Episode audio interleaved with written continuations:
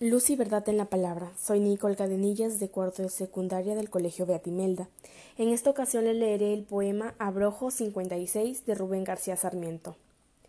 Este nos habla sobre el amor y la fidelidad, un carácter intimista, dos sentimientos muy propios de Rubén Darío y la corriente del modernismo, un poema digno de ser escuchado.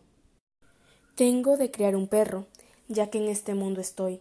No me importa lo que sea, alano, galgo o bulldog.